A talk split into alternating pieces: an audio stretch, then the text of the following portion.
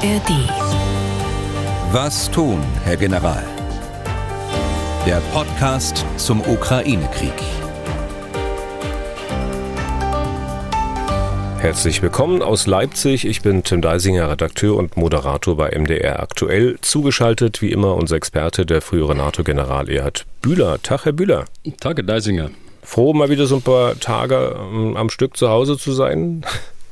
Ja, ja, äh, das bin ich. Bin jetzt wieder in Berlin, sitze an meinem Schreibtisch. Aber am Donnerstag, äh, da freue ich mich, da fahre ich nach Bayern und werde am Tag der Bundeswehr teilnehmen in Veitshöchheim, am Sitz der 10. Panzerdivision, ja. die ich ja auch mal führen durfte. Aber das ist dann nur ein Tag und nicht irgendwie drei Wochen wie in Estland, ne?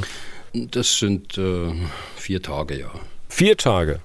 Vier Tage. Na, holla hü. Dann, aber weil Sie jetzt wieder in Berlin sind, äh, können wir natürlich auch zeitnäher äh, zur Veröffentlichung aufzeichnen als in den vergangenen Wochen. Heute ist Dienstag, der 13. Juni aktuell fast Mittagszeit. Wir haben es jetzt wieder so gegen 11.30 Uhr. Und diesen Podcast, das er auch noch erwähnt, bekommen Sie wie immer werbefrei in der App der ARD Audiothek und überall da, wo es sonst noch Podcasts gibt. Themen heute.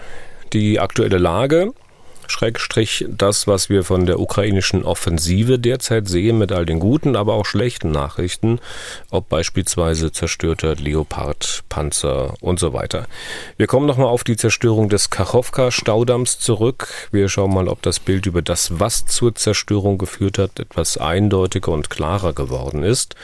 Wir wollen ebenfalls das Thema russische Söldner nochmal aufgreifen, obgleich diese Überschrift wohl eigentlich nicht weit genug greift. Offenbar versucht der russische Verteidigungsminister Shoigu, den Söldnertruppen Fesseln anzulegen, will sie zu Vertragsunterzeichnungen mit seinem Ministerium zwingen.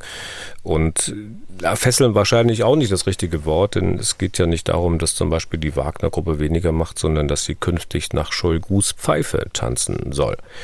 Und vielleicht schaffen wir es, ein Thema heute mal endgültig abzuräumen. Es gab ja in den vergangenen Wochen immer wieder Hörerfragen zu Aussagen von Markus Reisner, Oberst beim österreichischen Bundesheer. Der hat wiederholt davon gesprochen, dass Briten oder Amerikaner den Ukrainern konkrete Zieldaten liefern, damit sie dann russische militärische Einrichtungen oder Truppen angreifen können. Und ebenfalls sehr oft hinterfragt die Aussagen von Reisner zum Abzug der russischen Truppen aus Cherson. Er sagt, da hat es einen Deal gegeben mit den Amerikanern, muss eingegeben haben, ansonsten hätte man die Russen nicht so einfach quasi über Nacht abziehen lassen, sagt wie gesagt Markus Reisner. Und mit diesem letzten Thema für heute haben wir dann auch schon eine ganze Reihe Hörerfragen untergebracht. Hörerfragen zu anderen Themen beantworten wir natürlich auch.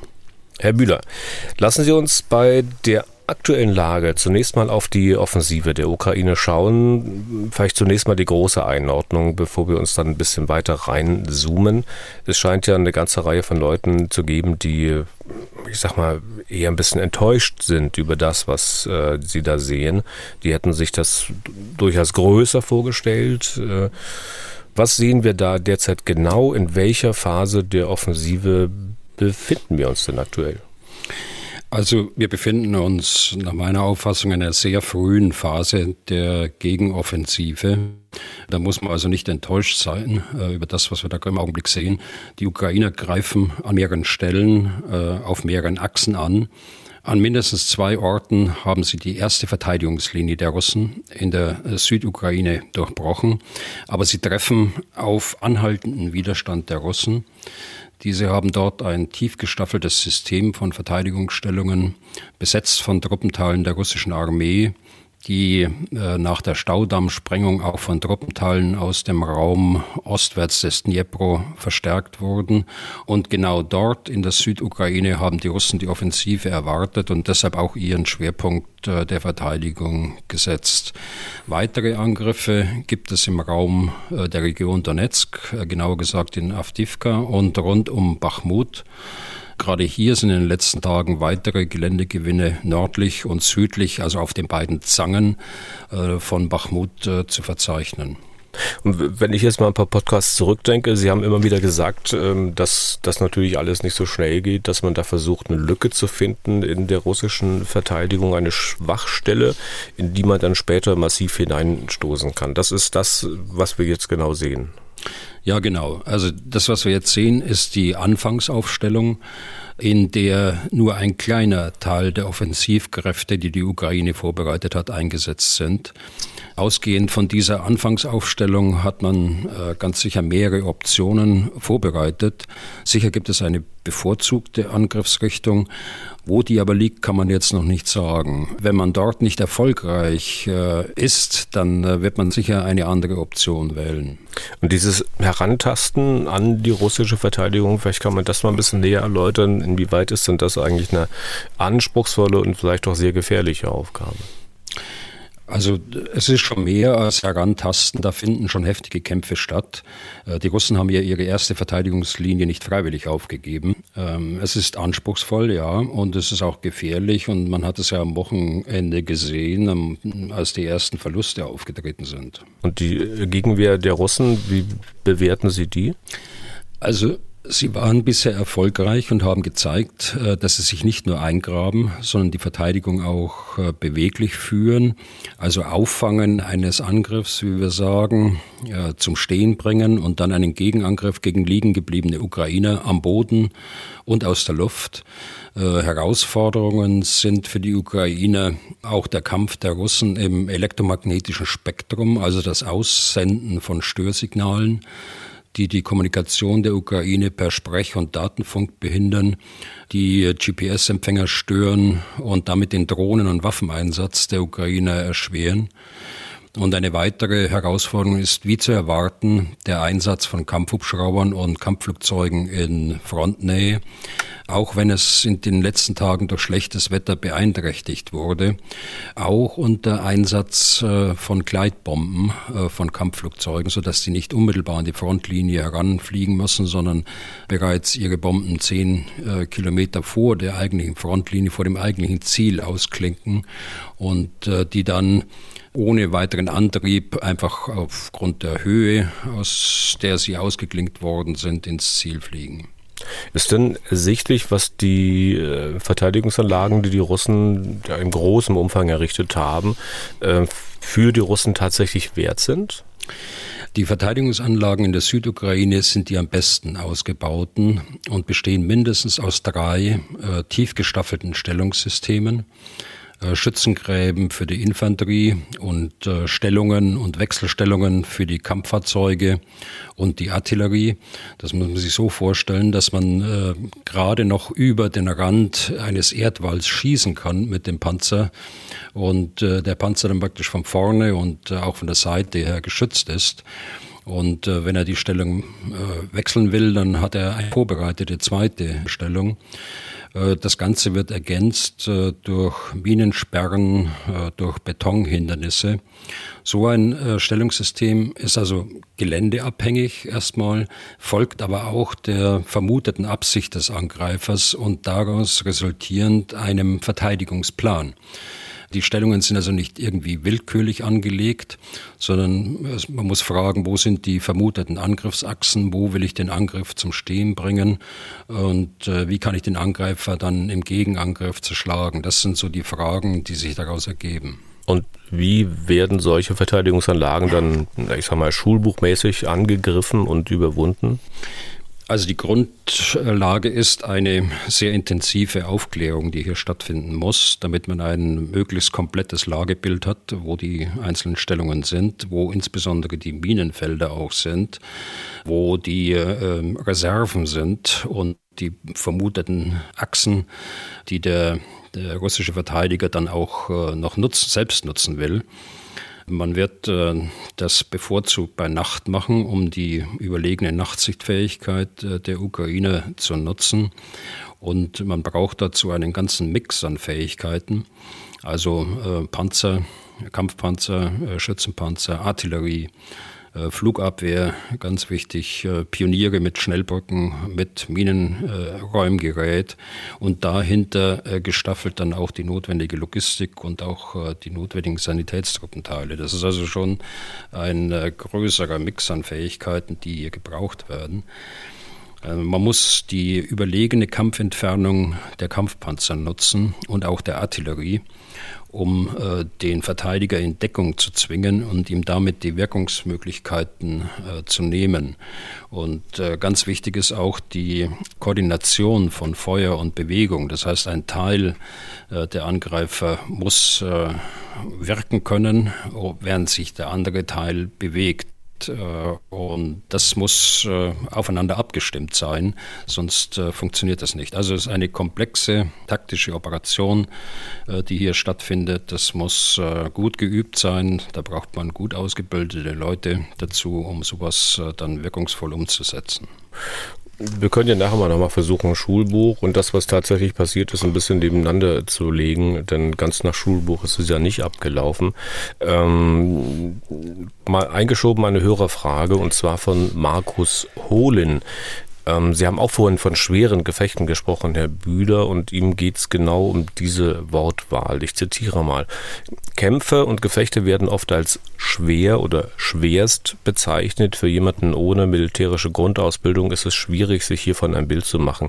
Könnten Sie im Podcast äh, darauf kurz eingehen, eventuell kurz erläutern, wie man sich den Ablauf solcher Situationen, schwere Gefechte, schwerste Gefechte vorstellen kann? Ich stelle mir vor, dass sich solche Gefechte über Stunden, wenn nicht sogar Tage oder länger hinziehen und nicht innerhalb von wenigen Minuten vorbei sind. Vielen Dank für ein paar erklärende Worte. Das wird nur ganz selten sein, dass es in wenigen Minuten vorbei sind. Man kann vielleicht äh, Bachmut als Beispiel nehmen. Das ging ja über Monate dort. Und äh, da kam ja Welle um Welle äh, von russischen Angreifern zu Fuß äh, durch die Stadt, von ähm, Haus zu Haus, von Straße zu Straße, haben sich die vorgekämpft und haben versucht, äh, durch ihre äh, schiere Masse an Soldaten, die sie da zur Wirkung gebracht haben, den Verteidiger überhaupt nicht zur Ruhe kommen zu lassen. Deshalb ist es wichtig, dass man äh, die Soldaten dann auch äh, gruppenweise, zugweise, also Zug sind etwa 30 Soldaten oder gar kompanieweise 100 Soldaten, dass man die rausnimmt und zur Ruhe kommen lässt und dafür andere wieder reinnimmt. Und das ist ja auch in, der, in Bachmut ja gemacht worden. Die, die Truppenteile sind regelmäßig ausgetauscht worden, weil die Intensität des Gefechtes so hoch war, zusammen mit dem fast fast äh, pausenlosen Artilleriefeuer, das insbesondere die ersten Monate äh, dort in Bachmut eine starke Rolle spielte. Okay. Wenn wir jetzt mal auf die bisherigen Ergebnisse dieser Offensive, sage ich mal, eingehen. Die Ukraine hat ja ein paar Dörfer befreit, meldet das natürlich völlig zu Recht als Erfolg. Aber ausgehend von dem, was wir jetzt bislang besprochen haben, äh, heißt das, diese Dörfer, die lagen ja, sozusagen auf dem Weg. Man hat sie halt wieder mit übernommen, dass also das erste Ziel nicht war, diese Dörfer zu befreien, sondern eben tatsächlich die russische Verteidigung auszuloten. Ja, das ist das Ziel. Also das äh, nicht nur auszuloten, sondern eben die Truppenteile zu schlagen, die man äh, vorne in der ersten Verteidigungslinie äh, findet. Und äh, die äh, die Dörfer sind befreit worden durch das Vorrücken, immerhin äh, so circa in einem Abschnitt etwa zehn Kilometer und in einem anderen Abschnitt etwas weniger. Äh, das mag äh, nicht viel aussehen, aber gegen so eine vorbereitete Verteidigung ist das schon eine realistische Geschwindigkeit, die die Ukrainer dort an den Tag legen. Und lässt sich von außen irgendwie erkennen, also wie erfolgreich man sozusagen beim Ausloten der Verteidigung, der russischen Verteidigung bislang war? Also hat man da kann man erkennen, ob man schon die ein oder andere Lücke gefunden hat? Also äh, taktisch ja. Also das sind ja die, wie ich schon sagte, die erste Verteidigungslinie ist durchbrochen worden oder die Russen haben sie äh, aufgeben müssen. Äh, da hat man also eine Lücke gefunden, aber diese Lücke ist noch nicht so, dass man sie operativ dann auch ausnutzen kann. Das heißt, äh, weitere Kräfte nachführen kann, sonst hätten es die Ukrainer sicher bereits getan. Und dann sieht es ja für einige Beobachter so aus, ähm, als würde es jetzt genauso kommen wie vermutet, nämlich dass man versucht, äh, so Richtung Süden vorzudringen, einen Keil in die russischen Truppen im Süden zu treiben, am Ende die Truppen vielleicht äh, zu teilen und sie dann von der Mitte her aufzurollen. Sie hatten vorhin gesagt, dass sich sozusagen die, die eigentliche Zielrichtung der Offensive noch nicht genau erkennen lässt. Das widerspricht sie jetzt ein bisschen, ne? Naja, wenn man nur auf die Karte schaut, äh, dann äh, liegt es ja auf der Hand, äh, wenn man Richtung Asowsches Meer durchstößt, dass man dann die, die Landbrücke durchschneidet zur Krim und damit die Versorgung auch der Krim in Frage stellt, der militärischen Einheiten, die dort stationiert sind. Aber man kann das nicht nur aufgrund der Karte beurteilen, sondern man muss natürlich auch sehen, das sind Verteidigungsstellungen, die besetzt sind durch die die Russen, eine starke Verteidigung. Und äh, wenn es nicht gelingt, äh, durch diese Verteidigung durchzustoßen, dann wird man von dieser operativen Idee äh, Abschied nehmen. Das wollte ich vorhin sagen. Es muss dann auch andere Optionen geben und das gibt sie sicher auch, äh, dass man an anderer Stelle ansetzt, äh, um äh, zum Erfolg zu kommen. Hm. Und nun sind, Herr Bühler, bei diesen Vorstößen der Ukrainer ja offenbar auch erstmals westliche Panzer eingesetzt worden, unter anderem Leopard 2A4, also das sind nicht die, die man aus Deutschland bekommen hat, aber es waren wohl auch äh, Leopard 2A6 dabei, das sind dann die deutschen äh, und es gab auch tatsächlich Bilder, die zeigen, dass ein paar Exemplare von den Russen außer Gefecht gesetzt wurden. Wie groß sind denn die Verluste an westlichem Material in den letzten Tagen bei diesen Offensivhandlungen gewesen? Also es ist auch schwer zu sagen. Die Russen sprechen von sieben äh, Kampfpanzern Leopard. Es gab Bilder im Internet, äh, aber es hat sich hinterher herausgestellt, dass es äh, eigentlich dieselben Panzer waren, nur aus unterschiedlicher Perspektive aufgenommen. Also von daher ist es sehr schwierig zu sagen, ob diese Zahl sieben stimmt oder ob das darüber oder auch darunter liegt. Zudem gibt es Hinweise, dass äh, einige wieder rausgeschleppt werden konnten und auch wieder fahrfähig äh, sind. Also es ist schwierig zu beurteilen von hier aus. Äh, misslich für die Ukraine ist sicher der Verlust äh, von Minenräumpanzern die man auch gesehen hat. Äh, es hat also schon einige Verluste gegeben. Das ist auch, äh, denke ich, ähm, normal. Vor allen Dingen, wenn man äh, gegen eine so gut vorbereitete Verteidigung dann auch angreifen will. Minenräumpanzer, da sprechen Sie von denen, die man, ich glaube, aus Finnland bekommen hat, ne? diesen Leopard 2R, von denen man, glaube ich, sechs Stück erhalten hat und drei Stück gleich sind da zerstört worden. Ne? Ja, also wenn das, wenn das stimmt, wenn es äh, drei sind, dann sind es 50 Prozent. Das ist ja. schon eine ganze Menge. Es gab Hörer, die diese Ereignisse, diese Bilder so bewerten, als würde den Ukrainern jetzt äh, quasi das Gleiche passieren wie äh, den Russen vor ein paar Monaten, als sie den Krieg angefangen haben. Und die Hörer fragen sich, wieso man aus den Fehlern der Russen nichts gelernt hat. Was meinen Sie denn zu dieser Auffassung? Also so eine Operation, so ein Angriff gegen eine vorbereitete Verteidigung ist nicht ohne Risiko. Äh, das muss man sehen. Aber jetzt zu sagen, das waren äh, Fehler oder das war einfach der Erfolg der Russen, weil die Russen äh, besser vorbereitet waren, ist schwierig vom, vom Schreibtisch aus zu sagen. Äh, die Ukrainer selbst haben Fehler eingeräumt, äh, taktische Fehler vor Ort. Äh, das, die können das besser beurteilen. Sie haben auch die notwendigen Meldungen von vor Ort.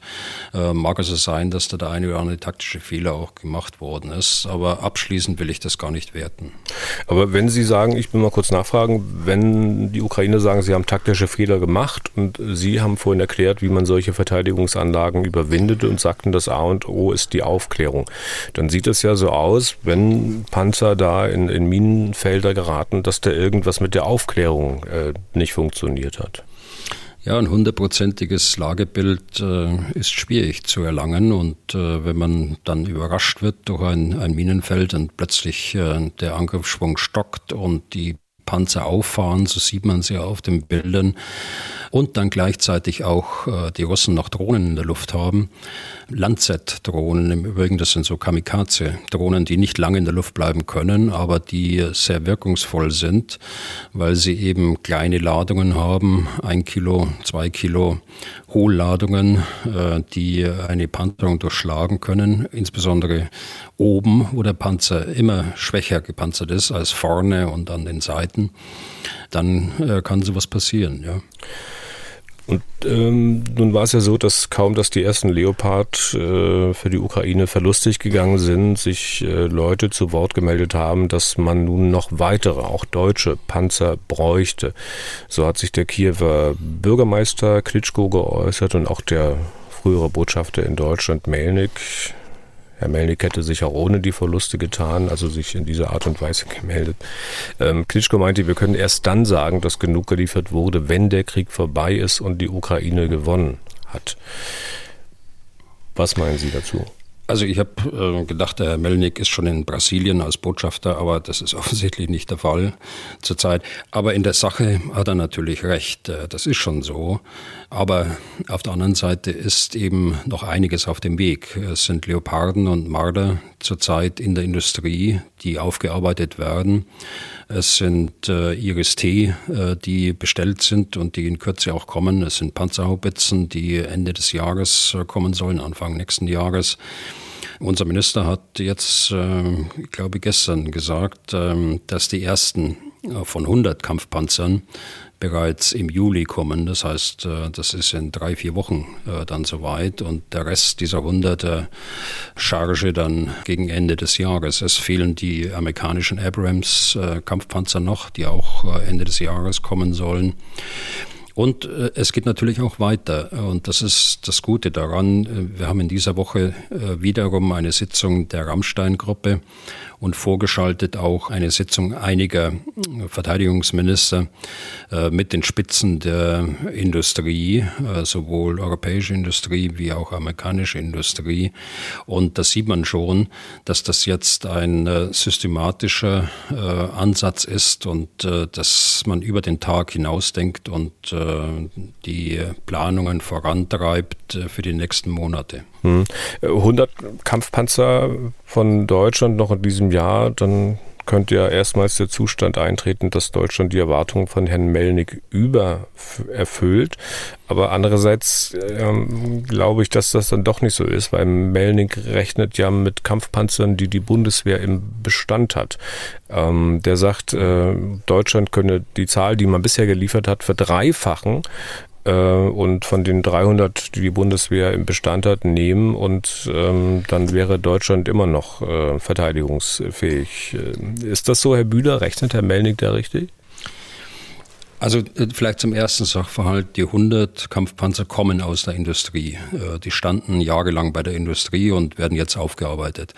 Der zweite Sachverhalt, äh, Melnik zielt auf die 300 Kampfpanzer A7 und A6, 2 A7 und A6 ab, die er gerne haben möchte. Auf den ersten Blick ähm, rechnet er schon richtig, aber er verkennt, dass sich von den ca. 300 verbliebenen Kampfpanzern eine große Zahl in der Umrüstung befindet äh, und die gar nicht verfügbar sind. Äh, zudem muss man wissen, dass, äh, und Sie wissen das und äh, viele unserer Hörerinnen und Hörer auch, äh, Deutschland hat die Verpflichtungen auch übernommen. Deutschland führt die schnelle Eingreiftruppe der NATO jetzt, da sind natürlich auch Kampfpanzer mit dabei. Deutschland hat Verantwortung übernommen äh, in Litauen durch die zur Verfügungstellung einer Brigade, da sind auch Kampfpanzer dabei. Also so einfach ist das nicht und äh, da wird das Ministerium, der Minister schon darauf achten, dass die äh, Verteidigungsfähigkeit und die Auftragserfüllung äh, der Bundeswehr auch tatsächlich noch gegeben bleibt. Nochmal ganz kurz zu den Verlusten der Leopard-Panzer gefragt. Ich habe auch Stimmen gehört, die gemeint haben, Mensch, warum setzen die Ukrainer überhaupt diese Leopard jetzt ein? Ähm, fürs Austesten der russischen Verteidigung hätte es vielleicht auch an T-64 getan. Ja, das äh, mag sein, aber vielleicht äh, hätten sie dann die Verteidigungslinie nicht äh, durchbrochen. Ich kann das nicht äh, beantworten. Ähm, natürlich äh, ist auch der T-64 äh, gepanzert, aber nicht so wie ein Leopard 2, A4 oder A6, spielt keine Rolle. Das, äh, die sind besser in der Panzerung. Deshalb hat man sie wohl auch eingesetzt. Es gab noch weitere Verluste und Beschädigungen von westlichem Material. Beispiel, möglicherweise wurde ein Iris-T SLM-System in Mitleidenschaft gezogen. Haben Sie da genauere Informationen? Ich will es mal versuchen, ich will aber vielleicht vorher noch sagen, es hat auch äh, Verluste gegeben, die äh, gar keine Verluste waren. Die Russen arbeiten ja genauso wie die Ukraine häufig mit Attrappen, also mit, mit Holzattrappen äh, als Kampfpanzer verkleidet sozusagen äh, oder auch anderes äh, Wehrmaterial. Und äh, hier hat sich in einem Fall herausgestellt, dass es tatsächlich kein Leopard 2 war, sondern eben ein, eine Holzattrappe. Äh, zu den IRIS-T. Das System IRIS-T besteht ja aus mehreren äh, Fahrzeugen. Die Führungsstelle, dann drei Raketenabschussfahrzeuge und äh, einem Radar. Also nach meinen Informationen ist das Radar äh, beschädigt worden, aber das Radar äh, ist so, wenn es äh, nur leicht beschädigt wird, dann funktioniert es bis zu einem bestimmten Grad weiterhin. Das ist äh, die Besonderheit äh, dieses Radartyps. Äh, von daher kann man davon ausgehen, dass das stimmt. Äh, ist ja auch gesagt worden, dass es leicht beschädigt worden ist, aber nicht völlig ausgeschaltet. Manch einer wundert sich, dass dieses System überhaupt so nah an der Front steht, weil man ja im Kopf vielleicht irgendwie festgemacht hat, dass das System doch zur Verteidigung beispielsweise von Kiew dient. Ja, das war ja der Zweck dieser Luftoperation im, im Mai, die im Übrigen noch andauert äh, bis heute. Die letzten Tage sind immer wieder Marschflugkörperraketen und äh, auch Drohnen äh, auf die Ukraine abgefeuert worden. Kiew ist sicher weiterhin und muss weiterhin der Schwerpunkt der Luftverteidigung bleiben. Auf der anderen Seite müssen auch äh, andere Städte auch geschützt werden, sodass äh, die Anzahl der verfügbaren äh, Flugabwehrsysteme sehr gering sein wird, die man tatsächlich zum Schutz der Offensivkräfte dann auch äh, gebrauchen kann. Aber hier ist es in dem Fall so gewesen, dass man äh, ganz offensichtlich ein System Iris dort rausgelöst hat aus der Luftverteidigung äh, ukraineweit und äh, nach vorne gebracht hat. Es ist auch sinnvoll. Es war ja auch nicht direkt an der Front, sondern 20 Kilometer oder so äh, zurück. Die äh, IRST kann bekanntlich ja 40 Kilometer weit eingesetzt werden. Muss man auch haben, denn ich habe vorhin ja gesagt, der Einsatz von Kampfflugzeugen mit Gleitbomben kann nur verhindert werden, wenn man weitreichende Luftverteidigungssysteme dann vorne auch bereithält. Aber es war zumindest so nah an der Front, äh, dass es in der Reichweite einer dieser Lancet-Drohnen war. Die können ja auch, das hatten Sie vorhin gesagt, auch nicht so wahnsinnig lange in der Luft äh, bleiben.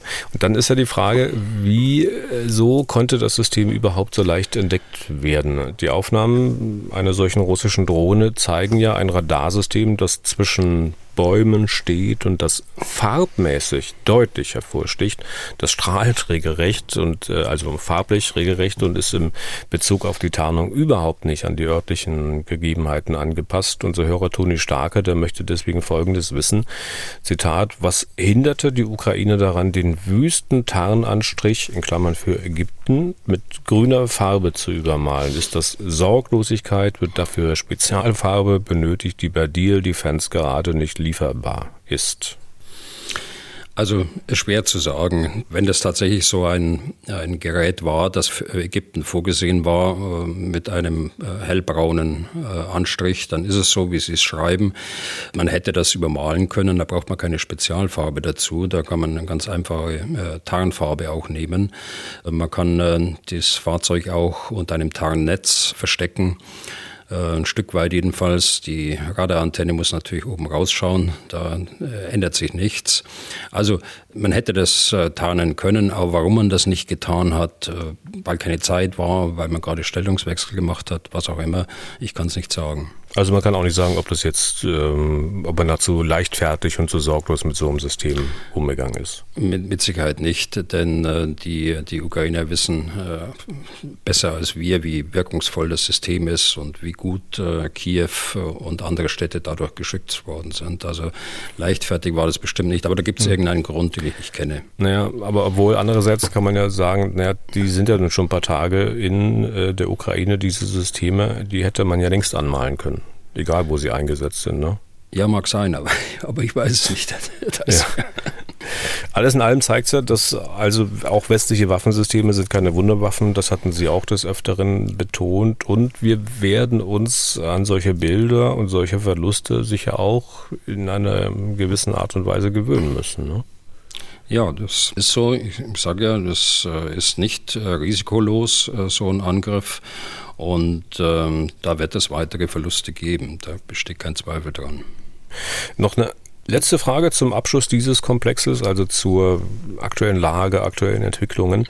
Es gibt Meldungen darüber, dass die Russen ganz im Norden der Krim Evakuierungen vorbereiten, konkret wohl in der Stadt Armjansk. Äh, es ist auch die Rede davon, dass man da Industrieanlagen vermint und mit Sprengfallen versehen hat. Wie ordnen Sie diese Meldung ein? Also Armjansk liegt ja am Eingang zur Krim über die Landbrücke. Sie hatten ja gesagt, im Norden, äh, genau dort liegt das. Und die Vorbereitungen der Evakuierung, die deuten darauf hin, dass die Russen die reale Gefahr für die Krim äh, durch äh, die Gegenoffensive der Ukraine sehen. Und nicht umsonst haben sie ja die äh, Sperrriegel dort äh, auch nördlich von Armjansk aufgebaut und dann äh, in die Krim hinein auch noch äh, Verteidigungsstellungen ausgebaut. Also sie nehmen das ernst. Man sieht daran, dass sie der Ukraine unterstellen, dass sie die Absicht haben, dort anzugreifen. Das ist deren vermutete Absicht. Und äh, daraufhin richten sie ihre militärischen äh, Maßnahmen ein. Okay. Dann äh, Punkt unter diesen Abschnitt. Nächstes Thema. Der Staudamm, der große Kachowka-Staudamm, wurde vor Wochenfrist zerstört. Wir sind im letzten Podcast ein paar Varianten durchgegangen, was sich dort genau ereignet haben könnte. Nun sind auch da noch mal ein paar Tage vergangen. Sind denn die Einschätzungen, Herr Bühler, mittlerweile klarer oder verlässlicher? Also Beweise gibt es nach wie vor nicht, ähm, aber das Ausmaß der äh, Umweltkatastrophe wird ja immer deutlicher, wobei man aus den russisch besetzten linken Ufer äh, wenig hört. Äh, man ist ganz gut informiert auf der, auf der westlichen Seite oder nordwestlichen Seite des Dnipro, aber nicht auf der anderen Seite. Also umso mehr, je größer jetzt auch die Umweltkatastrophe wird und das Bild, umso mehr wird deutlich, dass eine Urheberschaft äh, der Ukraine wenig plausibel ist und äh, im Grunde genommen auch absurd ist. Also da mhm. kann man sich schon, glaube ich, festlegen, dass auch wenn noch keine Beweise, handfeste Beweise äh, da sind, dass es die Russen waren. Ich hatte beim letzten Mal auch die Möglichkeit angesprochen, dass es ein Unfall gewesen sein könnte, dass sich dort ein paar Russen aus Versehen selbst in die Luft gesprengt haben könnten und den Staudamm dann gleich mit. Für diese These kann sich Christian Mölling erwärmen, habe ich gelesen, von der Deutschen Gesellschaft für Auswärtige Politik. Und diese These, die stellt auch unser Hörer Mirko Georg Hammann in den Raum. Ich lese mal kurz aus seiner Mail vor. Zitat, soweit mir bekannt ist, waren die Schleusen des Staudamms schon länger beschädigt, sodass der Pegel des Sees nicht mehr reguliert werden konnte. Da der Wasserstand schon an der Belastungsgrenze und der Staudamm nicht mehr in bestem Zustand war, halten Sie es für möglich, dass die Russen mit der Sprengung einer Bresche den Damm entlasten wollten, dabei den Staudamm versehentlich komplett zerstört haben. Zitat Ende. Wie sehen Sie das, Herr Bühler? Also es gibt mittlerweile die Veröffentlichung eines abgehörten Telefonats zweier äh, Russen. Der ukrainische Geheimdienst hat das abgehört und äh, dann veröffentlicht. Und äh, in diesem Telefonat, das wird wohl geführt durch einen Soldaten äh, vor Ort und einem anderen Gesprächspartner, da wird gesagt, dass äh, eine Sabotagegruppe dort ist äh, und äh, sie wollten mit dieser Dammsprengung Angst verbreiten. Sinngemäß sagt er, es äh, lief nicht nach Plan, es lief mehr als geplant. Also offensichtlich hat man die äh, äh Wirkung äh, des äh, vorher schon eingebrachten Sprengstoffes äh, unterschätzt. Und wenn diese Geschichte stimmt, und ich glaube, das kann man Herr Mölling dann unterstellen, dass er auf dieses abgehörte Gespräch reflektiert und das könnte tatsächlich auch sein, macht ähm, deshalb auch Sinn, weil wir vorher, in, als wir uns über die Optionen unterhalten haben, haben wir gesagt, dass die Russen ja im Grunde genommen ihre eigenen Verteidigungsstellungen geflutet haben. Die äh, Soldaten haben fluchtartig äh, das Weite gesucht Richtung Osten aus den Verteidigungsstellungen. Auch, dass äh, die Krim kein Wasser mehr bekommt, das passt ja auch nicht zu dieser Plausibilität äh, eigentlich dazu. Und deshalb äh, kann das auch ein, eine Spur sein, die die Ukraine sicher weiter verfolgen wird.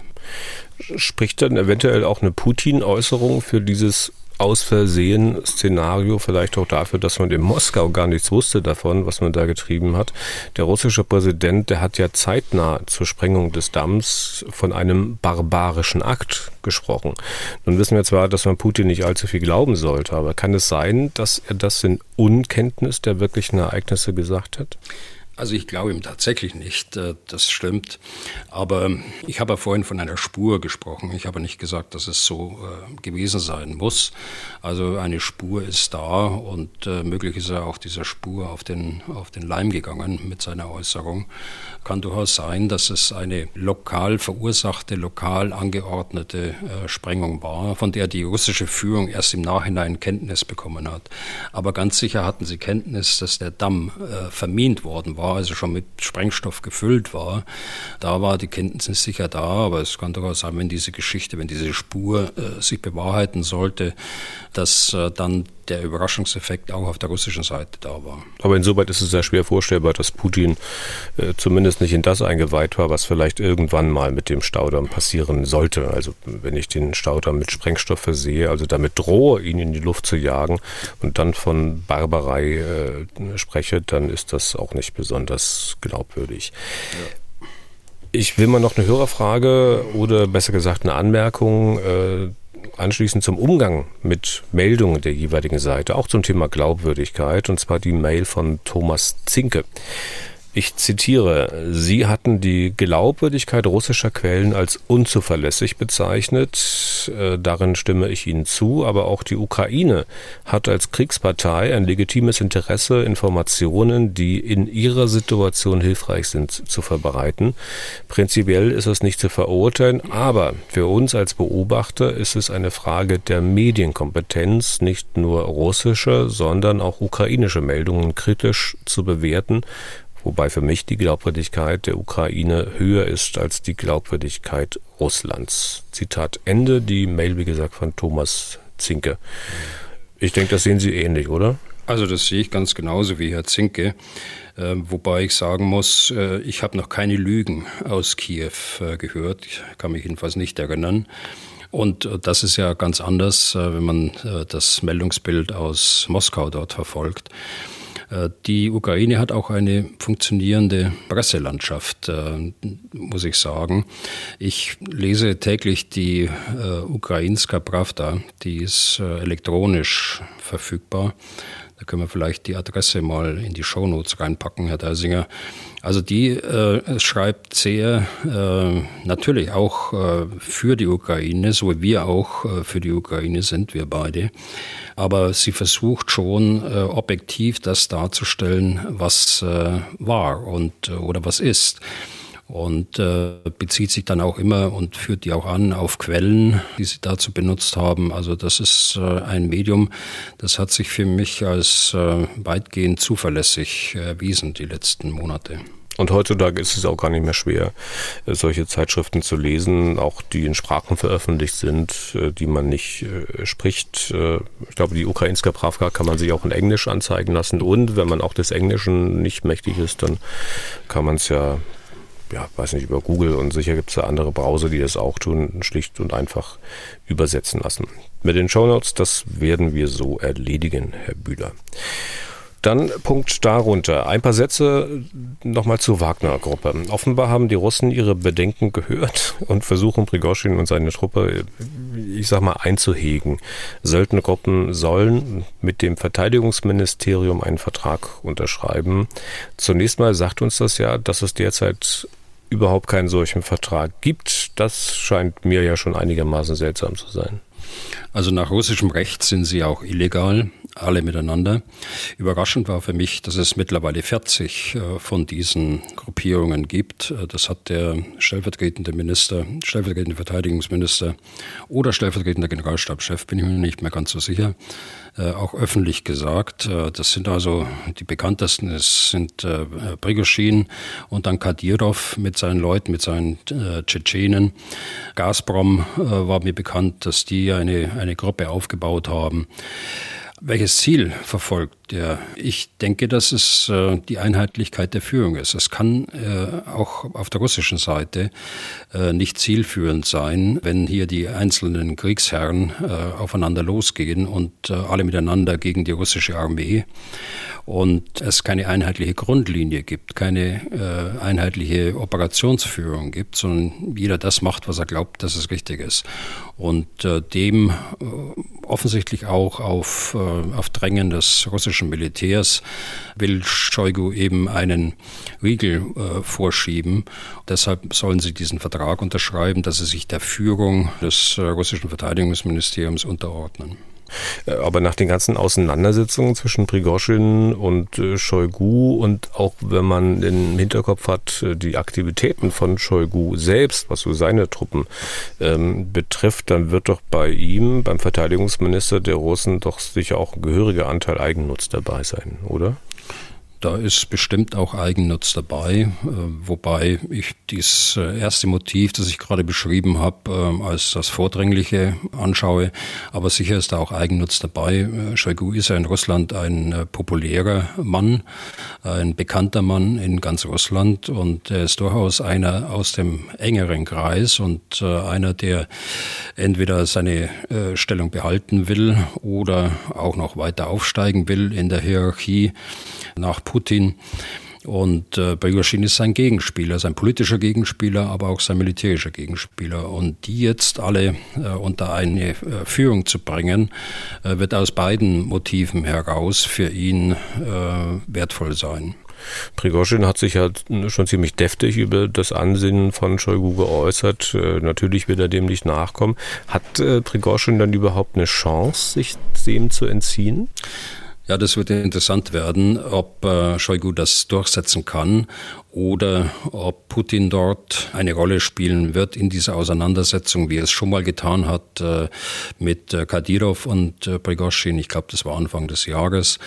Da bin ich tatsächlich gespannt, was, was da äh, kommt. Eigentlich kann äh, Putin das nicht dulden, dass äh, sich äh, Prigozhin nicht dazu bereit erklärt, äh, seine Kräfte dem Ministerium zu unterstellen. Und äh, vor kurzem hat Prigozhin von Erschießungskommandos gesprochen, die wiederkommen würden, hat damit direkt auf Shoigu und auch Generalstabschef Gerasimov gezielt. Ähm, was nicht, irgendwie kann man schon ein bisschen den Eindruck bekommen, dass da wohl bald High Noon ist äh, in Russland und es irgendwie zu einer Art Showdown kommt oder kommen muss. Auf jeden Fall scheinen sich einige Kriegsherren dort vorzubereiten darauf, dass es äh, durchaus auch nach dem Krieg äh, irgendwelche Möglichkeiten Notwendigkeiten äh, gibt, ähm, diese Kräfte einzusetzen, um den eigenen Machtanspruch aufrechtzuerhalten. Was auffällt, ist äh, Putin, der, der, äußert sich dazu überhaupt nicht. Äh, wie erklären Sie sich das? Untergräbt das nicht auch ihn? Also äh, Putin braucht den Prigozhin ja, er braucht den Kadyrov äh, und er braucht die anderen auch alle. Das ist so eine Schaukelpolitik ganz offensichtlich, die er da durchführt. Äh, wie gesagt, er hat Anfang des Jahres mal vermittelt zwischen Kadyrov und Prigozhin, ob er das jetzt wieder macht oder ob er jetzt die Linie von Shoigu tatsächlich auch durchsetzt, wird man sehen. Bin ich wirklich selbst gespannt. Scheint überhaupt so, als würde sich Putin aktuell da auffallend zurückhalten mit Äußerungen zu diesem Krieg oder täuscht das? Wie nehmen Sie das wahr? Ja, das äh, äh, nehme ich genauso wahr. Wir hatten ja gerade den russischen Nationalfeiertag und da hätte man ja gedacht, dass äh, sich Putin in irgendeiner Art und Weise über die Spezialoperation, wie er es selbst sagt, äußert, aber das hat er nicht getan. Also es ist tatsächlich so, dass er sich mit äh, Äußerungen zum Krieg äh, zurückhält. Er läuft ja auch nicht gut äh, für Russland und das soll möglichst nicht mit seinem Namen verbunden bleiben oder werden. Das könnte eine Erklärung sein. Okay, dann jetzt der letzte Schwerpunkt für heute. Wir bekommen immer wieder Mails zu Äußerungen von Oberst Markus Reisner vom österreichischen Bundesheer. Dürfte ja vielen ein Begriff sein. Der ordnet den Verlauf des Krieges auf YouTube immer sehr prägnant ein. Nun gibt es da aber zwei Punkte bei denen einige unserer Hörer sozusagen ein paar Schwierigkeiten im Kopf bekommen. Da geht es um Zieldatenweitergabe und den russischen Abzug aus Cherson. Das sind die beiden Punkte, die immer wieder aufstoßen. Kommen wir gleich zu. Was nicht so oft angesprochen wird, äh, wenn ich das recht weiß, Herr Bühler, hat sich Reisner ja auch hin und wieder mal kritisch geäußert zur westlichen Unterstützung, zur deutschen Unterstützung der Ukraine. Ähm, da ist zum Beispiel von offizieller deutscher Seite nie ähm, reagiert worden. Kann man ja einerseits nachvollziehen. Reisner ist ja auch nicht der österreichische Bundeskanzler. Andererseits, äh, er hat ja ein großes Publikum, auch in Deutschland. Ob es dann so gut ist, sozusagen immer auf politische Fallhöhe zu achten, bevor man was sagt? Also vielleicht muss ich jetzt äh, zur Ehrenrettung äh, von Oberst Reisner was sagen. Er macht es wirklich äh, sehr gut. Er hat das vor Monaten schon begonnen als Leiter der Entwicklungsabteilung der Theresianischen Militärakademie in Österreich. Er nutzt dazu auch äh, die Ressourcen dort, also die technischen Möglichkeiten äh, exzellent. Und äh, eigentlich kann man diese, diese Videos, die dabei entstehen, als taktische Lehrfilme für angehende Offiziere Tage durchaus nutzen. Also äh, ich finde das grundsätzlich äh, äh, sehr gut, was er da macht. Wenn er allerdings, was Sie ansprechen, äh, den Westen und auch Deutschland äh, insbesondere kritisiert, zu langsam zu sein, zu wenig geliefert zu haben und Empfehlungen gibt oder Forderungen aufstellt, äh, dieses und jenes zu machen, dann äh, habe ich ein gewisses, ähm, na, wie soll ich sagen, ein gewisses Störgefühl dabei. Und da denke ich mir immer, hoppla, Österreich gehört doch auch zum Westen. Es ist zwar nach eigenem Anspruch neutral, aber dass jetzt nun ein Oberst in Uniform, ein österreichischer Oberst in Uniform auftritt und äh, als neutrales äh, Land oder als Vertreter eines neutralen Landes dort äh, Forderungen an den Westen stellt, das ist schon ungewöhnlich. Aber das möchte ich nicht ihm auch zuschreiben. Diese ganze Neutralitätsdiskussion in Österreich ist, glaube ich, sehr komplex. Das ist sehr politisch auch, das hängt auch mit Parteien äh, zusammen, auch mit Parteien, die man nicht hochkommen lassen will. Auf der anderen Seite ist äh, Österreich äh, nicht nur äh, neutral, äh, sondern stellt zum Beispiel den, was kaum einer weiß, den höchsten General der Europäischen Union mit äh, Franz Brieger, den, den Vorsitzenden des Militärkomitees der Europäischen Union. Deshalb kann man im Grunde genommen nicht sagen, dass äh, Österreich komplett neutral wäre und zum Westen gehört Österreich allemal. Also Sie sehen schon, äh, das ist eine, eine etwas widersprüchliche Lage, die dort äh, jedenfalls für mich widersprüchliche Lage, die ich dort wahrnehme hm. aus hm. Österreich. Aber ich kenne jetzt die persönliche Meinung von Herrn Reisner ähm, zur Neutralität Österreichs nicht, aber er konnte sich ja auch nicht aussuchen, als Österreicher geboren zu werden. Vielleicht äh, findet er das ja auch nicht gut. Keine Ahnung. Äh, ich will mal zu den beiden angesprochenen Punkten von Herrn Reisner kommen. Also er sagt, ähm, sehr wohl geben die Amerikaner oder die Briten Zieldaten an die Ukrainer weiter. Zieldaten, mit denen sie dann russische Truppen oder Einrichtungen attackieren können. Sie, Herr Bühler, haben hier im Podcast mehrfach das Gegenteil gesagt. So als Hörer oder Hörerin ist man nun hin und her gerissen. Vielleicht auch ein bisschen zwischen Wunsch und Wirklichkeit und die Fragen dazu reißen auch nicht ab. Vielleicht äh, können Sie heute mal final für Aufklärung sorgen. Sie haben ja sicher gewichtige Gründe für Ihren Standpunkt, was die Zieldaten betrifft. Also man muss unterscheiden zwischen Lageaufklärung und äh, Zielaufklärung. Wenn wir Militärs von Zielaufklärung sprechen, dann äh, heißt das, dass man eine Information weitergibt, die unmittelbar in Wirkung umgesetzt werden kann. Also eine zehnstellige Koordinate, die man eingibt und äh, sofort dann auch die Wirkung im Ziel hat. Das ist äh, Zielaufklärung.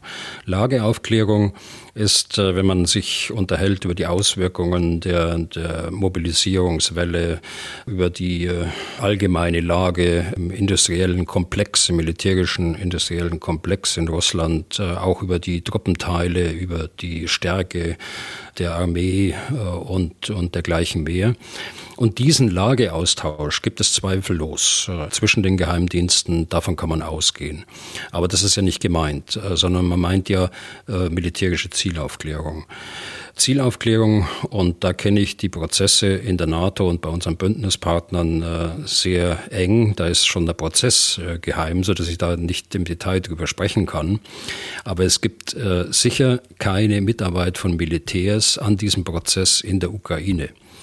Die Ukraine braucht es äh, zum Teil ja gar nicht. Äh, die Ukraine weiß bei stationären äh, Zielen viel besser als wir im Westen, was dort ein Ziel ist, äh, welche Koordinate der Flugplatz hat oder der Hafen oder das äh, Öldepot auf der Krim oder im Bereich Krasnodar. Also das haben die alles selbst. Und äh, bei mobilen Zielen wird es sicher so nicht sein, dass Amerikaner, Briten oder andere NATO-Staaten dort Mithilfe leisten bei der Ukraine. Ich gehe davon aus, dass die Ukraine das auch gar nicht will, weil sie auch äh, aus Geheimhaltungsgründen äh, vielfach die äh, Unterstützer auch gar nicht dabei haben wollen. Im Übrigen haben auch die Russen niemals diesen Vorwurf erhoben, dass Zielaufklärung dort gemacht wird. Okay. Dann noch die zweite Sache in der Causa Reisner, was ja auch immer wieder hinterfragt wird, der reibungslose Abzug der Russen vor Monaten aus Cherson. Die Ukrainer haben sie ziehen lassen, sind nicht hinterhergesetzt, immerhin wohl, ich glaube, 30.000 Mann etwa, äh, die eigentlich quasi in der Falle saßen. Äh, viele können sich nicht vorstellen, dass die Ukraine das einfach hat so geschehen lassen. Immerhin sind das 30.000 Mann, die man den Russen ja zum Kämpfen einfach mal so gelassen hat. Und nun sagt Reisner, da gab es einen Deal mit den Amerikanern. Sie haben auch das bislang verneint, Herr Bühler.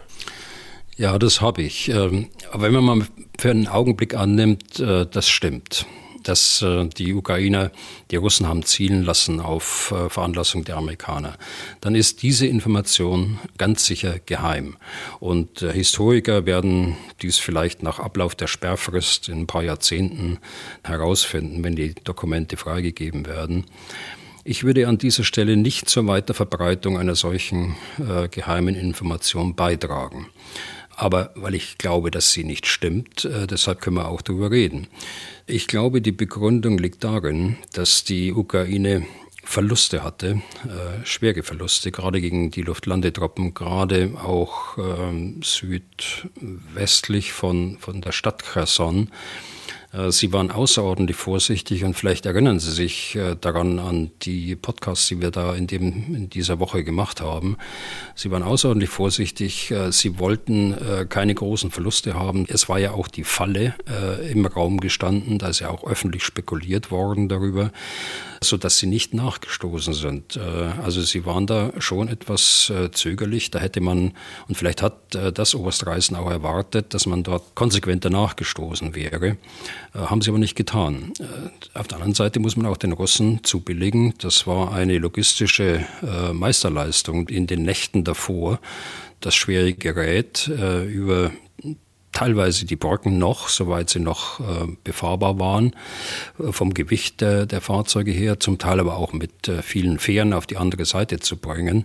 Das so, äh, dass die Ukrainer äh, das nicht im Detail mitbekommen haben. Es gab zwar Meldungen, dass äh, schweres Gerät auf die andere Seite gebracht worden ist, aber dass tatsächlich dann alle Soldaten auch plötzlich weg waren, das ist natürlich was Besonderes. Und es liegt auf der Hand. Äh, das ist so eine Situation, da kann man schon äh, Überlegungen anstellen, ob es da irgendwelche Motive dahinter gegeben hat. Ich glaube das allerdings nicht. Die, der Jack Sullivan, der, Sicherheitsberater, war äh, in diesem Zeitraum äh, davor äh, in Moskau, er war in Kiew.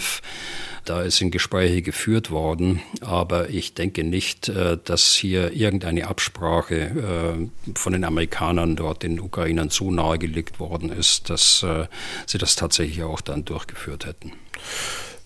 Eine Zeitung mit den großen Überschriften könnte jetzt aber schreiben, Top-General schließt Deal mit den Amerikanern oder schließt Deal zwischen Russen und Amerikanern nicht aus, was diese Geschichte betrifft. Auch wenn sie nicht dran glauben. Ne? Naja, nun, das sind halt Einschätzungen dort. Äh, Beweise hat man da nicht, die wird man erst später bekommen, wenn man tatsächlich auch äh, die Papiere dann offengelegt hat, was die äh, Gespräche dort von Jack Sullivan in Kiew und Moskau zum Inhalt hatten, wenn es überhaupt mitgeschrieben worden ist. Und insofern ist es eine Einschätzung, aber ich glaube, diese Einschätzung der Ukraine, vor allen Dingen auch des ukrainischen Generalstabs, einfach so 30.000 äh, ziehen zu lassen. Ähm, ich glaube, trotzdem da an, eher an meine äh, Version, auch wenn ich sagen muss, gut, da steht Einschätzung gegen Einschätzung. So, und damit sind wir gleich am Ende. Eine Hörerfrage von unserer Mailbox haben wir noch. Der Anrufer ist wohl, äh, kommt aus München. Ronald Trefflich heißt er. Verfolgt natürlich äh, auch die Berichterstattung über diesen Ukraine-Krieg und Reaktionen, die es auch auf amerikanischer Seite gibt. Da heißt es von einem US-Generalleutnant AD, Keith Kellogg, die Beseitigung eines strategischen Gegners ohne Einsatz von US-Truppen ist der Gipfel der Professionalität. So können wir uns auf das konzentrieren, was wir gegen unsere Hauptgegner tun sollten, der im Moment China ist. Und ich muss Ihnen ehrlich sagen, äh, das hat mich schockiert. Das ist Zynismus pur. Sagt also Ronald Trefflich äh, aus München. Wie sehen Sie es, Herr Bühler? Also da müssen wir uns den äh, Kellogg anschauen. Äh, der, der ist vor 20 Jahren pensioniert worden. Er hat äh, im Wahlkampfteam von, von Trump gearbeitet, bevor er Präsident geworden ist. Er war dann während dessen Präsidentschaft im Nationalen Sicherheitsrat äh, sieben Tage ähm, vorübergehend auch dessen Leiter. Er gehört dem rechten Flügel der Republikaner an. Das ist zur Person und äh, zur Wertung. Mit solchen Aussagen bedient er die Erwartungen der Wähler des Trump-Flügels. Äh, das ist äh, Populismus. Richtig ist, dass natürlich äh, die russischen Landstreitkräfte sich selbst dezimieren in diesem Krieg. Äh, sie dezimieren ihr Waffenarsenal, ihre Marschflugkörper, ihre Raketen kurzer Reichweite. Aber sie könnten das natürlich sofort stoppen, wenn sie sich zurückziehen und von ihrem Angriffskrieg ablassen. Zweitens äh, verkennt er, dass Russland ein an äh, Ressourcen reiches und großes Land ist und dass wir bleiben, auch wenn Putin über seine Misserfolge stolpern sollte. Und was die Streitkräfte angeht, ist ein Großteil der Streitkräfte Russlands gar nicht in diesem Krieg eingesetzt. Äh, das ist äh, die Marine mit Ausnahme von ein paar Schiffen im Schwarzen Meer. Das sind die Luftstreitkräfte. Das sind die strategischen Streitkräfte, konventionell und nuklear bewaffnet. Die Aussage, die Ukraine würde das übernehmen mit Hilfe der westlichen Staaten, ist einfach schlicht falsch. Weder kann die Ukraine den strategischen Gegner in Anführungsstrichen äh, der USA beseitigen, noch würde ihr der Westen einschließlich der USA dabei helfen. Deshalb sieht die Regierungspolitik der USA ja auch ganz anders aus, als es die äh, Aussage von General Kellogg äh, scheinen lässt. Aber die Ukraine könnte natürlich, und das tut sie ja mit Hilfe des Westens, die Russen auch schwächen. Naja, natürlich. Äh, in den Bereichen, in denen Russland sich schwächen lässt, also in den Fähigkeiten der russischen Armee, die sie in der, in der Ukraine eingesetzt haben. Aber nochmal, die, äh, die Russen haben noch ganz andere Potenziale, äh, die eben dadurch überhaupt nicht beeinträchtigt werden. Aber ich habe Sie recht verstanden, im Prinzip stimmen Sie dem Hörer ja zu. Also wenn man diese Ansicht hat, wie Herr Kellogg sie geäußert hat, dann ist das, wäre das schon ziemlich zynisch. Ja, das ist Populismus. Ja. Man kann es auch zynisch nennen. Äh, also ich teile das nicht. Und das ist von den Fakten her auch nicht begründbar. Okay. So, und damit sind wir nun auch fast durch für heute. Bevor ich Herrn Bühler verabschiede, noch ein kleiner Hörtipp für Sie. Auch aus unserem Haus äh, gibt es einen neuen Podcast und zwar zum 17. Juni 1953. Sie wissen, Aufstand in der DDR niedergeschlagen, auch durch die Russen, beziehungsweise damals die äh, Sowjetunion. Dieser Podcast kein Dauerprojekt, sondern ich glaube vier wirklich interessante Folgen. Und auch hier fragen wir mal einen der Macher, am besten selbst, Pierre Gemlich. Tag, Pierre. Hallo Tim, grüß dich. Man könnte ja meinen, zum 17. Juni äh, ist doch eigentlich schon alles gesagt und bekannt. Äh, wenn ich so höre, was ihr in diesem Podcast macht, dann mutmaße ich mal, dass ihr diesem alles gesagt und alles bekannt dann doch ein bisschen äh, widersprechen mögt. Ja, weil auch wir beim 17. Juni 53 im Kopf hatten, da wurde gestreikt in Berlin und anderen großen Städten und Bauarbeiter und Arbeiter haben da mitgemacht. Und dann haben wir aber bei unseren Recherchen gemerkt, da ist doch viel, viel mehr passiert an diesem Tag und das ganz in unserer Nähe. Wir haben zum Beispiel in Leipzig die Schwestern eines Mannes getroffen, der am 17. Juni 1953 umgekommen ist. Der war gerade mal 15 Jahre alt damals und warum und wie er gestorben ist bei dem Aufstand, da gibt es noch viele Fragezeichen. Oder in Halle, da waren wir mit dem Sohn eines Kameramanns unterwegs und der hat an dem Tag die einzigen professionellen Filmaufnahmen gemacht mit fröhlichen, mit lachenden Menschen. Und wir waren auf dem Land in Jessen, in Sachsen-Anhalt. Und da haben auch ganz viele Bauern am 17. Juni protestiert. Und für uns war auch bei unseren Recherchen beeindruckend, wie sehr dieser Tag viele Menschen noch bewegt. Heute 70 Jahre später. Hm, das Ganze erzählte dann aufgeteilt auf vier Folgen oder besser gesagt pro Folge eine ganz persönliche Geschichte oder wie macht ihr das? Genau so. Es kommt eine Folge aus Leipzig, es kommt eine aus Magdeburg, aus Halle und vom Lande, aus der Elbaue in Sachsen-Anhalt. Und wir erklären natürlich in den vier Folgen auch, was es auf sich hat mit diesem halben Tag Freiheit. So heißt der Podcast, ein halber Tag Freiheit. Und den gibt's werbefrei in der ARD Audiothek und überall, wo es Podcasts gibt. Ja, genau wie unseren Podcast. Danke, Pierre Gemlich. Sehr gern. Und Herr Bühler, ähm, als Jahrgang, ich glaube 1956, haben Sie diesen 17. Juni 53 natürlich auch nicht live miterlebt. Hat der mhm. eigentlich dennoch bei Ihnen später mal im Leben eine, eine Rolle gespielt, also vielleicht auch im aktiven militärischen Leben? Also im aktiven militärischen Leben weniger, aber in der, in der Schulausbildung natürlich, äh, da ist der 17. Juni schon Thema gewesen. Es war ja auch Feiertag in der alten Bundesrepublik Deutschland bis äh, zum 3. Oktober 1990 als der Feiertag dann äh, in den äh, Oktober äh, genommen worden ist. Aber militärisch kann mich nicht erinnern, dass ja im Rahmen der politischen Bildung sicher, ähm, aber das sind die Erinnerungen jetzt auch schon etwas verblasst, muss ich sagen. Insofern höre ich mir den Podcast gerne an. Okay. Dann sind wir damit durch für heute. Vielen Dank für Ihr Interesse. Wenn Sie Fragen an Herrn Bühler haben, dann schreiben Sie einfach an general.mdraktuell.de oder rufen Sie an unter 0800 637 3737. Herr Bühler, kommen Sie gut durch die Woche. Wir hören uns an dieser Stelle am Freitag wieder. Bis dahin und vielen Dank für heute. Ja, gern geschehen, Herr Deisinger. Dann bis Freitag. Was tun, Herr General? Der Podcast zum Ukraine-Krieg.